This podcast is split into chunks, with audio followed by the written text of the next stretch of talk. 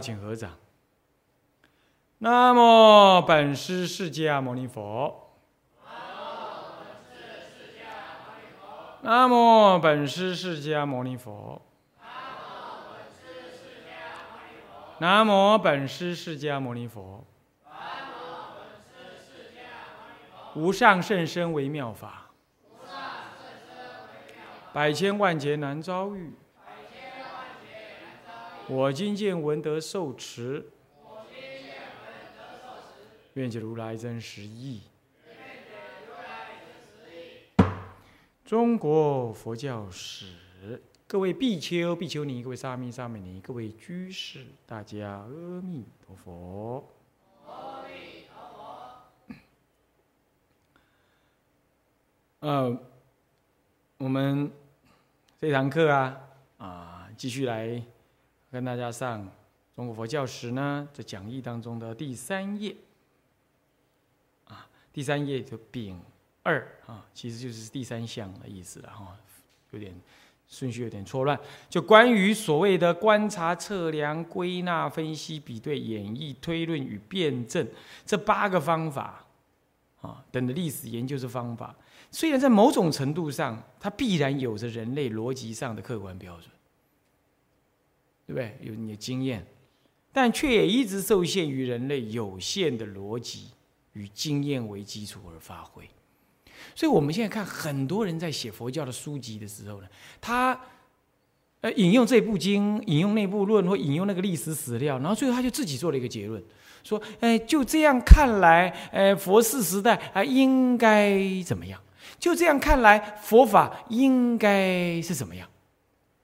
有时候我们会觉得说，他是引用了一些前提，然后很快他就做了这个结论。问题是你，你如果冷静一点来看，哎，这些前提不等于，也不必然得那个结论。你也可以不愿意相信这样。你又比如说，有人说，呃，佛教为什么在人间呢？因为佛在《阿含经》里有讲说，呃，佛呢，就出世于人间，终不于他方呢降生出世，终究在人间出世而成佛，所以他就推论说，那叫佛教在人间的。我在想这个哈，这需要这个这个是这种逻辑就有点问题。啊，如果我们这样讲，哎，纯我问你哈。这个逻辑，我很快我就可以拿一个对比，你就知道说那是这种推论是不对的啊。我们这样讲，请问哈，如果你要做一个救生员，你刚开始训练游泳，你是在哪里训练？啊，大海里吗？大海里吗？你马上淹死，是不是这样的？那个海浪那么大，是不是？你会在哪里？在无风无浪、风平浪静的游泳池里。是不是啊？不管室内室外，反正就在游泳池里。等训练好了，你可能会在游泳池旁边继续救你。游泳池有有没有？我们都有规，一般国家都会规定说，你的对外开放的游泳池在开放期间那个时间旁边都要配备一位救生员。好，那那你就可能就在那里，就在那个游泳池那里，对不对？但你也可能因为你训练好了，好。然后你到海边去做海边的游救生员呢，对不对？这个时候你训练固然是在这个游泳池训练的，风平浪静的游泳池训练，可是你真正操作的对象，那不竟然就是游泳池的对象啊？那可能是海边呢，也可能是溪边呢，看你怎么开放嘛，是不是这样子？那搞不好你在学校做游泳教练，根本也不做救生员，都可能啊。所以佛没有错，出世在人间。因为就六道来说，人不太苦，也不太乐。他苦不至于苦到哈，连爹娘都没有的苦。地狱众生有没有？地狱的众生连爹娘都没有，他化身的，他不需要爹娘。造恶就是他的爹跟娘，你要知道，恶业就是他的爹跟娘，所以他一死，马上化身到地狱去。所以《地藏经》讲啊，他到无间地狱，假设他是在无间地狱，那一死，那刀山上面看到满山遍野，通通是他的身体。油锅里头几百人在那油锅里，可是每一个人都看到他自己几百个身在那里被炸，他都化身的，而且悬死悬活，吹一阵风又活过来，再受苦。是这样啊。他不需要，他不需要父母啊，那太苦了。那天上的人呢，太乐了，乐到不修行，没有哪怕是一点点时间听经闻法，没有，那太乐也不行。那你说畜生，畜生不能静坐，听经闻法嘛，也难修行，也无法修定。那畜生为自己的欲望所限，愚痴过重，所以从生下来就是饮食跟交配这两件事情他知道而已，你其他他不知道，他不知道生命的品质，他甚至于不知道所谓的心灵状态，他愚他混沌嘛，他混沌，他不了解，所以他他不懂得要修行，要修行也难以静坐。那除了除了，除非有的特别有三根的念佛这样子啊。所以他难修，所以说畜生、恶鬼、地狱特别苦，难修。愚痴、嗔恨啊，这个、这个、这个、这个啊，这个、这个、这个贪婪很重，嗯，不能修。天人呢，哎呀，享乐过重，那不能修。所以他出世在人间，那不然要出世在哪里？可是出世在人间，你说哦哦，佛教就是人间的，这哪儿话？众生无边誓愿度，那无边算是什么？那干脆讲人间无边，那就好了嘛。所以说那句话的逻辑，这不必然推展成为佛法是人间的，是我们只能说佛法有必要为人间所用，当然是。所以佛陀出世在人间讲人的话嘛，说人的语，用人的语言记录下他的文字，他不是渡人，不然渡谁？可是绝对佛法的效用不会只对付人而已，所以我们应该要放生，我们应该爱护动物，我们也应该度亡。度亡也应该度，因为亡者、死亡的人、死亡的众生，在一般的宗教来看就是死了，在我们来看根本没有死，他准备投胎而已。我们诵经，让他有更深刻的精神状态、安宁、安详的心智来面对他重新投胎的环境。这种度亡的观念非常健康，就等于人间佛教啊。是不是这样？所以你讲什么叫做人间佛教？似乎祖师所做的不是人间佛教似的。所以说，这种历史史观，他去读，有人去读这样书，然后就结论为说：哦，我有一个新的人间佛教的发现。我我个人认为，这好像不是特别这样嘛。所以这种逻辑呢，我我个人是这么觉得：说你你可以这样解读，但似乎你可以有一个更广泛的解读。这是我拿这个做例子。同样道理，同样的道理，有人呢，哎，在《凹环经》里头看到了哈，《大乘经》里头都讲的某一些故事的片段。那《大圣经典》里头啊，他把这个故事在这个故事当中就更完整。OK，好了，那这个时候开始就有人讲话了啊，对了，那个哈，这个故事的原型，你注意听他讲话哦，原型原来的形式。就是在《阿含经》里的第第几部经这样，后来经过后人的加减、补充、编辑，所以发展成某一部大圣经。你比如说《法华经》《楞严经》《华严经》哪一部经啊的什么呢？的某一个故事，他就这样推论了。哦，太有道理了。这要放在人的经验来讲，哎，对嘛？故事都是从简单，然后被你加一句，我加一句，最后就变成很很完整、很完美，解释的很多嘛，是不是？哎，这对，很对，这就是用人的有限经验跟逻辑，他就大胆的这样推论了。所以他就说了啊，那原型是这样，那既然你都讲原型了，那请问哪个才有价值？当然是原型有价值嘛。那那个被发展出来，当然是被推论、被补充的嘛。那当然就不具可信度嘛，所以大圣非佛说，你自然就下这个结论喽。你没有想到啊，你要知道，生闻人但求自我的解脱。当他在听佛讲故事的时候，他只愿意听直接对我解脱有效的那个故事的核心，他就记录下来。他那个时候还没修成罗汉之前，他是个大凡夫。既然是个大凡夫，他像我们一样记忆力不怎么样嘛。第二。第一是这样啊，第二呢，他有他个人的好恶嘛。第三，他专注于个人的解脱嘛，所以他听故事，他当然听重点。听完了，他本来就不能记很多，他要佛陀讲经四四十九年，讲那么多经，我哪记那么多啊？当然我记重点，记重点，而且专记跟我有效、跟我有相应的所谓解脱法门嘛。那我就听了。那这个时候我就转述，我没有文字记录，我要转述嘛。这一转述，当然要精简核心的内容就好了。可是菩萨可不同哎，菩萨他累劫修行，下方上行等无边阿僧祇的菩萨。无无边无量无边的菩萨，这些菩萨是久远劫以来就是佛的常随众。哎，佛陀一讲故事，他可是全盘听哎，而且他不为自己得安乐，他但愿众生得离苦。佛陀讲多少，他听多少，而且他有甚深禅定，他是大乘九修的菩萨，那智慧功德不可思议。所以你佛陀啊，言外之意，弦外之音，声闻人听的。不但不要说全部听到，甚至要听得很精简。倒过来，在菩萨这一边呢，言外之意、弦外之音，通通听下来了。而且他有大智慧、大神通力，他全盘领受，然后认知在那里。等到众生因缘一到，我把完整的故事全部讲出来，你觉得有没有可能？你看，一个大人跟一个小孩听故事，最后能够重塑的完整的，当然是大人嘛。理论上说了哈，那个大人不要带有烦恼太多。那理论上说不是这样吗？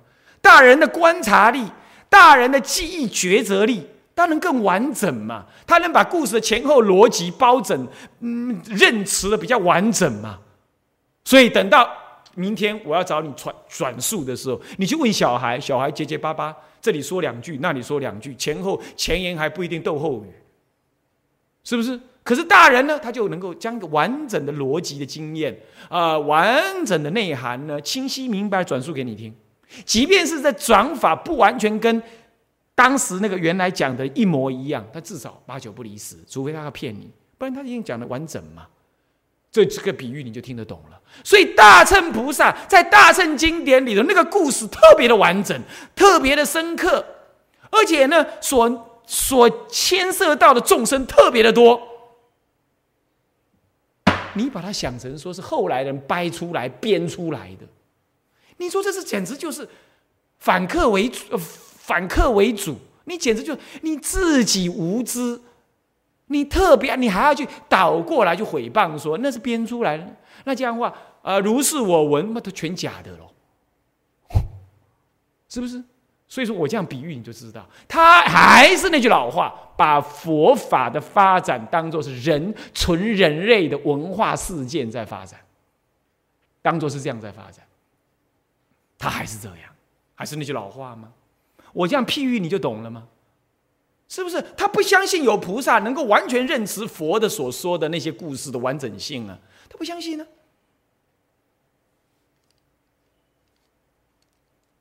啊，那还有人说，你看这个大圣经这部经呢，哦，这故事这么完整，哦，在小部经里头，哦，这里有这部故事的那部分前半部，哦，那部小部经呢，哎，有这个故事的中边，而那部经呢，有这个故事的尾巴，哦，我知道了啦，那就是后人哈看了这三部经，把它斗到一块的啦。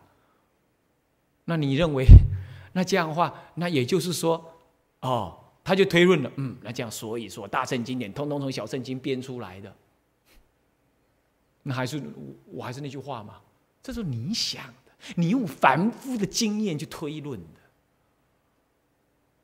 你完全是用凡夫的经验去推论的嘛？你想想看啊，三个学生今天才刚来上课，今天才刚来上课，他他急急忙忙就坐下来，把笔记本拿出来开始抄，开始抄老师所讲的。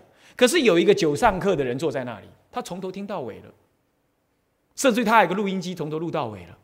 他回去做笔记，重新整理出来。你请问，到底谁的完整？三个学生先后而来，先后听到内容，当然有一点不一样。讲同一件事情，有人记头，有人记中，有人记尾。可是有一位久修的人，他早就来注册了，他从头听到尾，外加个录音机，什么意思啊？从头修听到尾，代表什么意思啊？下方上行九学菩萨。他已经长远以来已经跟着佛菩萨、跟着世尊学法的，这叫做长久就注册学的。他有个录音机，什么意思啊？他是大菩萨，心量强，心力力量大，有神通力，所以他有个录音机。陆陆续续来的代表什么意思啊？就是那声闻人，是不是陆陆续续来？那说他在初学什么意思啊？声闻人就初学嘛，他根基未熟嘛，初学，所以他选他想听的记下来。啊，当然你会感觉到这部经讲头，那部经讲中，这部经讲尾，那小部经就是这样嘛。这个大乘经，大乘菩萨流露出来是完整的内容。哎，你现在可可倒因为果了。哎呀，那是编的，因为有个菩萨看了那部经，就看那部，就看这部，把它斗上来，自作聪明，用人的经验把它当做是一个佛经，可以任意编转、重新组合的。他把它看成这样，他把古人认为古人通通把原始的呃呃呃阿含经拿来任意组合，所以唯有原始的阿含经才是真的。他就这样认定阿含经为原始，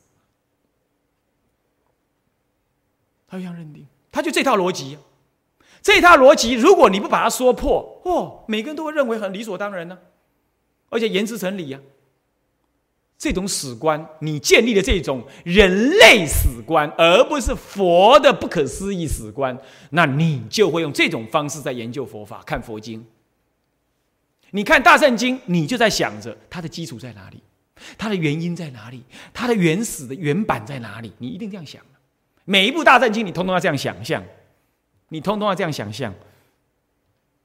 你不会真实的信仰大圣经，那这样不就惨断你对大圣的信仰了吗？你大圣也被你看成小圣，这是不是史观的错误？逻辑运用的自以为是，所造成的对佛法认知的扭曲。我们的古德从来不这样，两千年来，独独这近三二三三五十年，才开始有这种思想在中国的佛教里头产生。我们古德没有这样做，相信我，古德没有这样做。那两千年，你愿意相信呢，还是相信这五十年西风东渐的所谓做学问的方法？不同的由西洋人、由不信佛的人所建立的佛教史观，你愿意相信那个吗？相信我，我没有要批评任何人。我今天讲这个道理，你们用冷静、理性的方式去听。好，那么这样子呢？所以说。光凭着，然而光凭借着人类的心灵乃至科技经验等，可足以完整的发现过去之事件、过去事件之真相吗？我这里只是一个问号给你，那不像我刚刚讲的这么明确啊，所以说需要说明一下，这样懂吗？啊，就是我举这样例子，各位好，这就是丙二的部分，接下来我们看丙四。所谓呈显乃至结论历史，这指什么意思呢？即是指下科，就是所谓的乙三呢。历史研究的目的而言，产生一个目的，目的就是呈现历史，并且就这呈现的事实呢，给予下个结论，说它的因果关系是怎么样，它真正发生了怎么样，所以怎么样。诸位这样了解吗？这就是为了达到乙。三的目的，那么乙三是什么目的？翻过来第四页你就看到了。乙三历史研究的目的为何？有四个，他要完成这四个目的。第一，呈现曾经发生过之事件的真相。刮胡，这是静态的，就在那里。或者描述其演变之事实，描述一个演变动态的状态。哦，他是后来怎么样，然后又怎么样，又变成怎么样？去描述一个动态的过程，或者告诉你哦，那是怎么样？这里曾经发生了什么？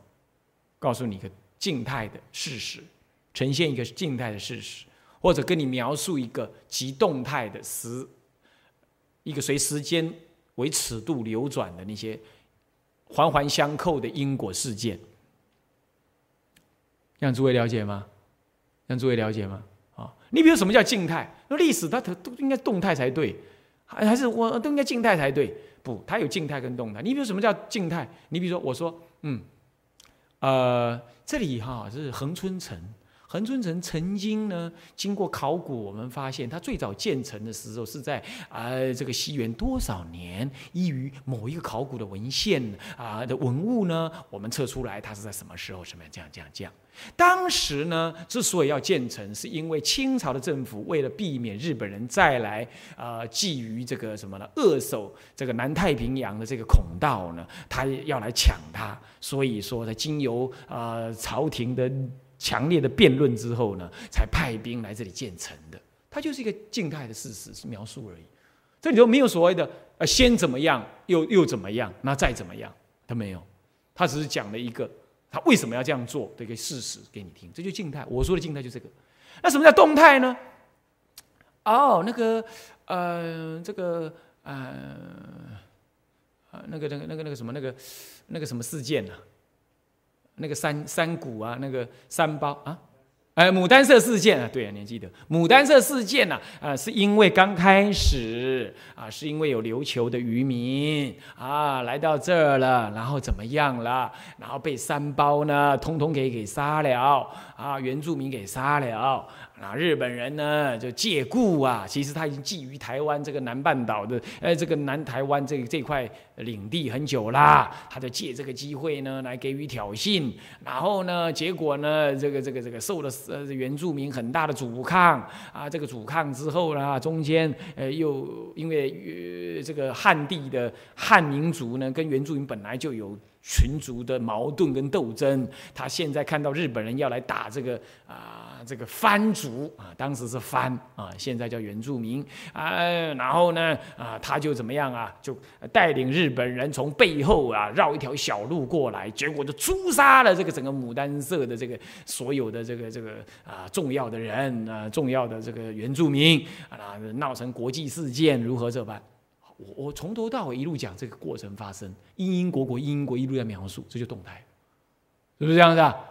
这样了解意思吗？就这样子，我们略分为静态跟动态。那他就是要描述这个事实。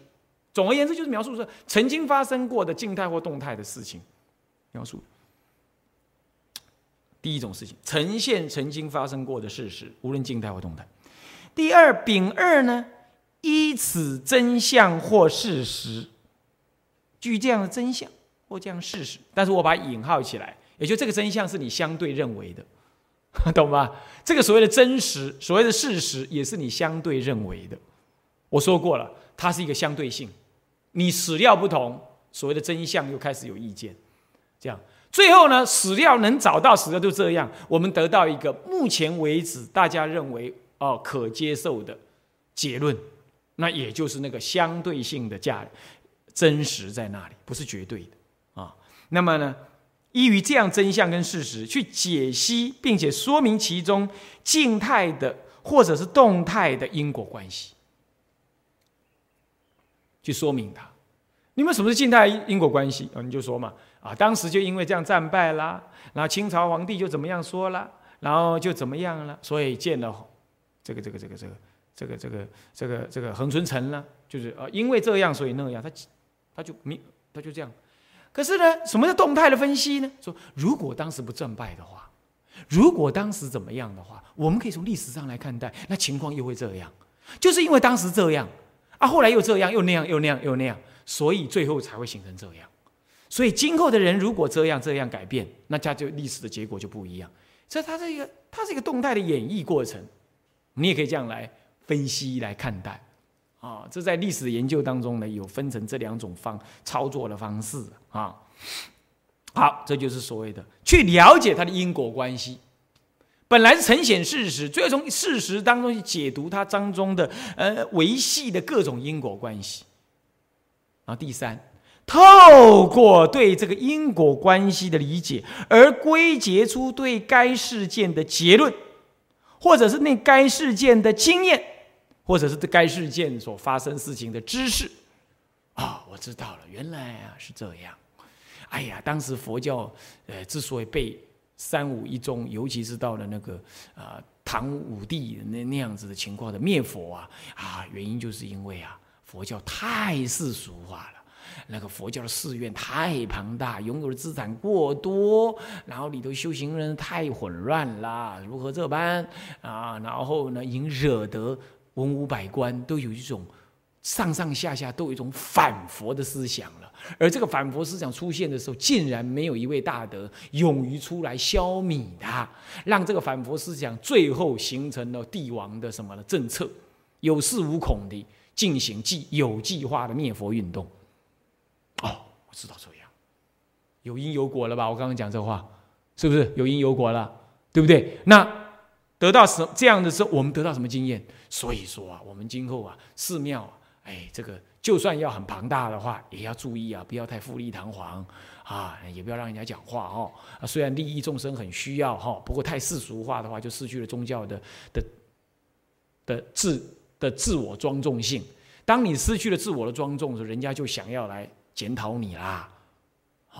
那么人你的信徒可以尽管多，也可以尽管有组织，但最好呢，能够呢跟政府保持一个良好的，嗯，一个一个一个一个距离。好，啊啊啊啊，必要的话呢，啊，也能够让也能够采取某些手段，让政府能够或者社会能够能够欢喜的接受我们，而不要让人家眼红，那形成了一种。文人的反弹，那那就糟糕了。哎，这就我们得到一种经验嘛。这种经验可以发展成为一种知识。什么知识啊？今后我们在建庙的时候，就不要雕龙画栋啊。然后今后我们在组织信徒的时候，我们就要压着划水，是不是啊？不要太那么大辣辣的这样子。好，呃，这样做这个，呃呃，做这个什么样子的动作，我们就不要这样，是吧？是不是？那我们在操作信，我们在操作佛法的时候，我们就要更显得谦卑，我们就要更抓紧的修道为本。我们对一切众生，我们应该要寻找佛法更内在的那种慈悲。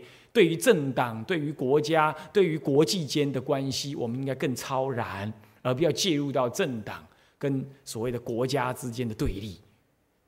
这就知识嘛，结论出这种知识来嘛。因为今后你出家人讲话就开始。你就知道要怎么样讲才是得体，放出四海而皆准。诸位这样了解吗？这是不是从历史当中得到教训，萃取出知识来、经验跟智慧来？是不是这样子啊？而且为什么现在你会看到有一些有些出家人哇，每到选举的时候呢，社会人士在飞舞抓狂，那出家人好像也耐不住了，也也也也也嘟嘟嘟嘟嘟嘟，也也也开始选边了。那为什么会这样？他没读历史，他不知道会发生这类事，他不去小心啊！他说：“嗯，我要替天行道。”难说替天行道，眼前的众生的样子是怎么样？你应该有更适当的做法，那更不是更替天行道吗？是不是这样子？是不是这样？众生有众生的共业，你要看得更清楚。不是说你不能够替众生做事，而是出家人身份，你要给众生的是什么？你要给众生的是普遍的平等、同等的慈悲，所以这个党跟那个党对立，你觉得这个某一个党是邪恶的？对不起，邪恶是缘起法，它不是本质上邪恶，对不对呀？那因此你应该包容他。当两个党都来找你的时候，你都应该一起包容。你凭什么讲这话？你这个年轻的法师，你凭什么讲这个话？我凭历史的经验讲这个话，我就告诉你好不好？东陵远公慧远大师，道德在那个南北朝时代是第一顶一的，你知道吗？当时那个国家叛乱的时候，的叛军的头子去找他，就反对党啦，去找他，他照样接见。而正在接见这位反对党的党魁之前，他才刚刚好见了这个国家当政者的，我们说皇帝才刚见完而已。旁边的弟子就问他：“你为什么要这样做？”他就说了：“我们方外之人，不与一切众生为交恶。他今天既然有好心来见我，那我就跟他讲佛法。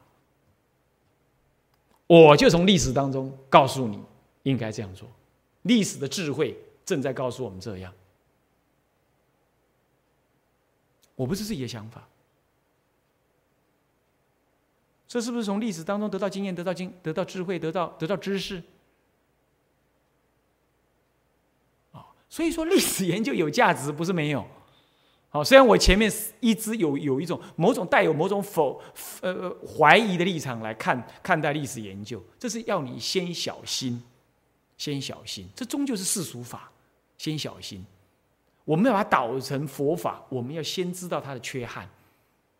可是它有价值的，它能呈现一种知识跟经验，乃至于凝结成为一种智慧啊。诸位这样了解吗？OK，好，这就是第三，从第一发现真理，第二厘清它的因果关系，到丙三从这因果关系萃取出结论、经验、知识跟智慧，跟智慧。那么由此历史的结论、经验或者是知识、智慧等之体解。从而提出面对现代或展望未来的劝告或者建议，乃至于对该事件的后续回应，或者对未来之人的经验警测等等啊，这就是历史研究的最终最终价值了嘛？是不是这样子啊？是不是这样子啊？所以刮胡了，这也正是历史研究对人类最大的价值，而历代相续不觉得历史研究主要的原因也在这里。所以最后你就可以看到，我对历史的研究是持于完全肯定的态度。我觉得它有价值，啊，是这样子。不过我们出家人做事情，我们先从。一个谨慎的角度出发，我们才会说哦，他是有些缺，有一些很难超越的缺憾跟陷阱，我们得先知道。而也因为现在人已经陷入太深，我才会很恳切的告诉大家，不要再迷迷失这些历史的错误方法跟错误逻辑了。可是历史研究仍然是有价值，我们就是要萃取那个价值。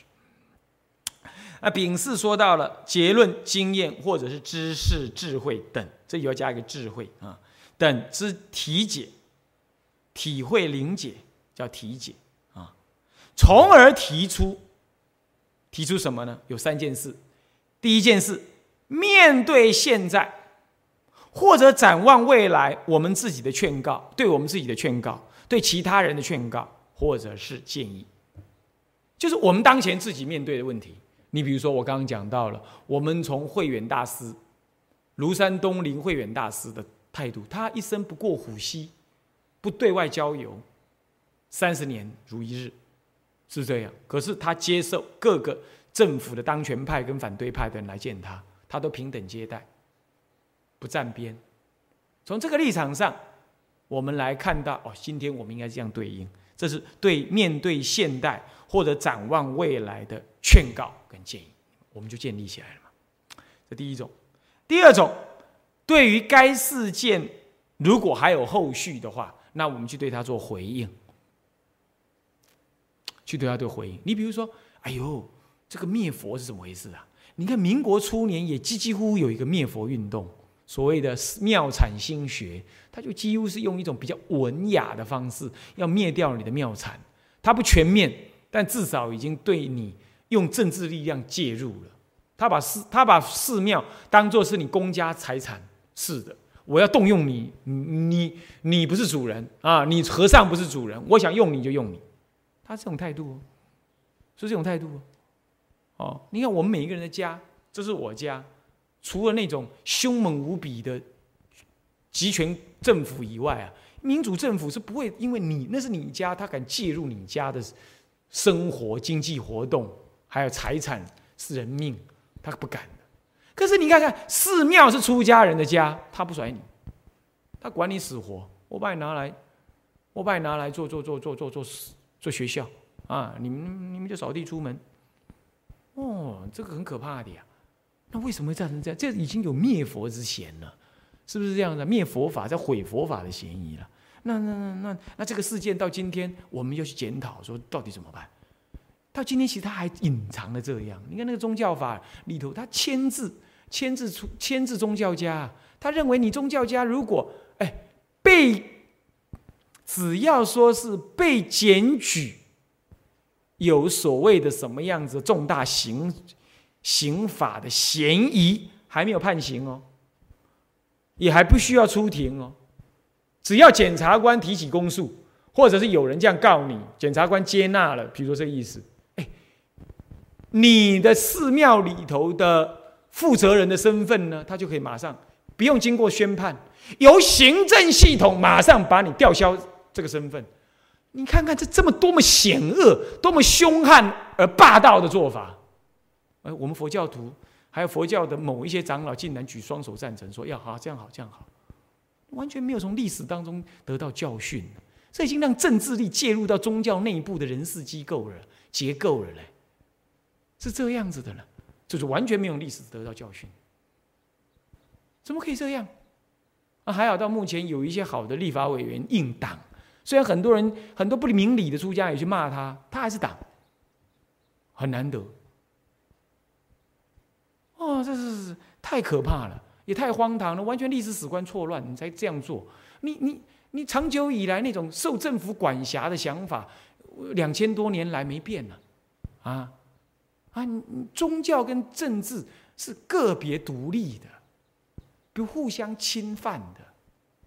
好，那当然，宗教家本身也要遵守一切社会的规范。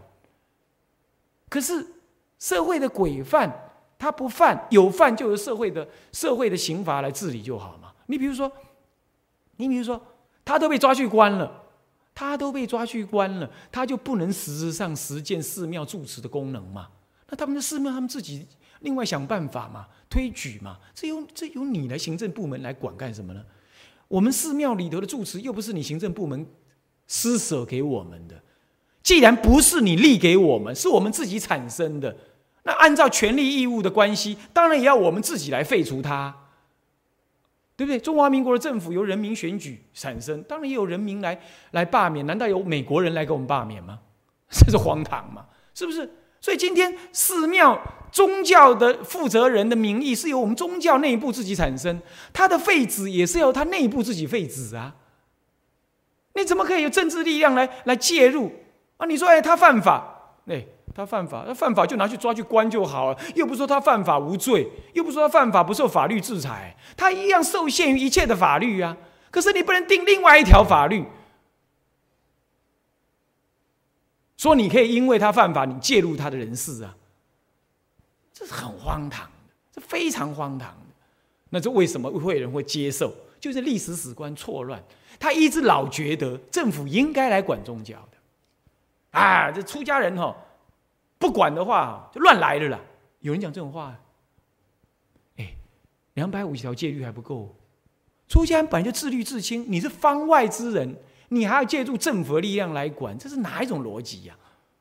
错乱的史观。这古来就真的这样，没有错。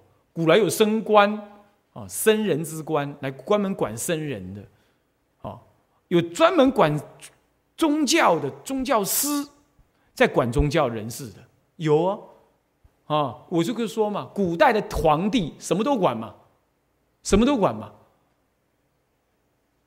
你知道那个日本人在训练阿兵哥的时候啊，阿兵哥是男人的哈，哎，他叫你今天早上把男根放在裤子的左边，你就得放左边哦。那下午放右边，你就得把裤子放在裤子的裤裆的右边哦。他训练你到这种程度，要你绝对的服从，他就真的用手去捏哦。你他妈放错的话，他拿枪托打你的生殖器哦。他这样训练哦，说日本兵所向披靡啊。能够这样打仗，是不是？这就是一种完全的独裁、完全的训练，那没话讲。可是佛门是一个修道的团体，你你怎么可以这么奴化的，还要去引政治力量来管你呢？是不是？我们当然也不去介入政治，可是我们自律自清啊。这就是错误的史观。长久以来，两千年来，你被管惯了，今天还不被管，好像哪根筋不舒服似的。这是一个文化问题，真的是一个文化问题，所以必须建立正确的史观，说那件历史应该让它过去了。我们今后应当要怎么回应？回应说那段历史不应该再发生，我们应该重新来。要比如说社会人士在讲的二二八有没有啊？我们今天要对二二八表示负责，要有人出来担任这个责任，说错了啊，要这样做，这也就是历史事件的回应。啊，有时候了解历史的时候，他如果还在延续当中，那我们要对他做回应，那是必要的，那也是必要。好，再来，或对未来之人给予经验的，怎么对未来之人的经验警策等等。哦，我们把这个历史的经验留给后代的人。现在我们用不上这个经验跟知识，那未来人哎用上了，我们把这个历史研究的结论告诉他，然后他用上了。这不是就很好吗？所以我这里就是刮胡两个重点，就是说，这也正是历史研究对人类最大的价值，而历代相续不绝的主要原因所在，就历史研究历代相续不绝啊，不管是官方的、民间的，通通在进行做历史的研究，这是说原因就在它有价值嘛，它有必要嘛，有循序渐进的有四个原因，四个理由。得到这样的价值，首先呈现事实，其次从事实当中看到因果，再来从这因果当中萃取出经验知识，再来从这经验知识的呼应于我们现在的运作，啊，或者对该事件继续进行适当的回应。跟鉴别，或者给未来的人一种经验。那你说让未来人去知道、去研究就好？哎，怎么可以这样讲？这一代的人研究这一代乃至于这一代以前的历史。总是更接近一点。等到下午两代、三代、四代隔了两百年了，他又要来研究我们的上几代，那时间更长啦，对不对？所以历史的研究要像接力棒一样，每一代都有人来研究。那下一代的人站在上一代的研究基础之之上，再来进行检讨，这是可以的。你不能说啊，那反正就让以后人研究，那就越来越惨了嘛。距离发生的时间越来越久，不是越来越越越危险吗？是不是？所以研究历史要一代一代的做。那我讲话什么意思啊？我讲这话是有人竟然跟我说：“哎呀，现在太忙了啦，必须要研究历史了啦，看看白衣写的就可以了啦。”啊，这当然是错了。我说过了，对不对？不能由世俗人来诠释佛教史。可是，就有人就这样讲了：“哎呀，那历史以前都写很多的嘛，经过干什么嘛？现在台湾五十年也没发生什么事，那才多嘞，怎么没发生什么事？是不是这样子啊？你怎么可以不写呢？可以不注解呢？”更何况，新的时代有新的资料、新的角度、新的研究方法。就算研究历史，同样研究唐朝，同样研究明朝，其实你还是可以再研究一遍嘛，萃取出不一样的东西嘛，用不一样的方法嘛，对不对？所以我衷心的希望啊，啊，在研究教理、研究修行方法之外。研究佛教历史是直接对我们佛教的未来命脉跟未来的价值观的建立有直接的关系。我实在是很诚恳、很恳切的呼吁，真的要有出家人勇于出来做，而且不能一人、二人，要一群人。如果他愿意做的话，我觉得我们应该可以以我们的地方找出一个地方来，专门呢建一个房子啊，让他们去住着，就供他们吃，供他们住。不用上殿，不用做干活，整天就是研究历史就好。但他必须是道人，他必须是一个很很好的受过宗教熏陶的真实出家人，才可以。你才有这种感觉，才有这种感动，才有这种悼念，才有这种意志。哦，是这样，哦，是这样。啊，这以待未来了啊！男众女众都都可以来做，因为男人的思考，男人的思考是左脑，女人的思考是右脑。我还是倒过来，反正那思考重点不同，那刚好看历史可以用不同的角度，这没有关系，本来就可以一起来研究啊，那么来讨论啊，有各个角度那很好。哎呀，我记得我我在讲中国佛教史概说，我也是这样子提出呼吁，好像没什么反应。那现在再呼吁一次，再做一次呼吁啊，那那看看还会有有什么反应没有？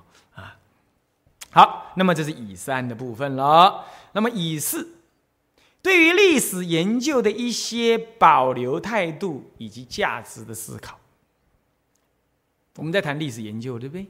这一科丙一在谈历史研究，嗯，这个这个呃，不是啊，不是乙乙乙二在呃，嗯，甲二在谈历史及历史研究的泛论嘛。那所以说泛论之下呢，谈第三、第四个主题就是，那对于历史研究这件事情的一些保留的态度跟一些价值的思考，里头有几项呢？里头有八点，里头有八点。丙一，我们来看一下啊，历史研究。既然存在有如乙二，乙二就是我们讲的那个什么何谓历史研究那一部分啊，提出来的乙二科中所示啊所示的不确定性，那么它还算是一门科学吗？啊，这里我要先解释一下啊，它与自然科学等，它与自然等科学的差异何在？这里头我们就要先解释一下什么叫做科学啊？什么叫做科学啊？此中所谓的科学（刮胡引号起来啊），什么叫科学？这个概念是什么？我们要弄清楚啊！很多人都在在一天到晚在谈科学，科学。嗯，我们今天呢研究佛教也要有科学的概念，也要遵循科学的方法。哦，好像拿科学这两个字抬出来哦，嚯，好像。好像这个哦，天下无敌，它是最重要的尚方宝剑。是的，我告诉各位啊，很多的老老法师。他生活在民国初年以降，那个时候正面对着中国辛亥革命结束，面对西方列强，而内部的教育开始走西洋化。那个时候内部里头强烈的感受到西方的教育、科学知识、船坚炮利等等，几乎西方的一切价值都来自于科学，都来自于科学这种 science。科学的价值，所以那一代的老法师们呢，对科学这两个字特别的崇拜。坦白讲，那就是那就是人文的历史背景所所使然。他们没读过物理化学，也那英语的语言或许还可以自己自修。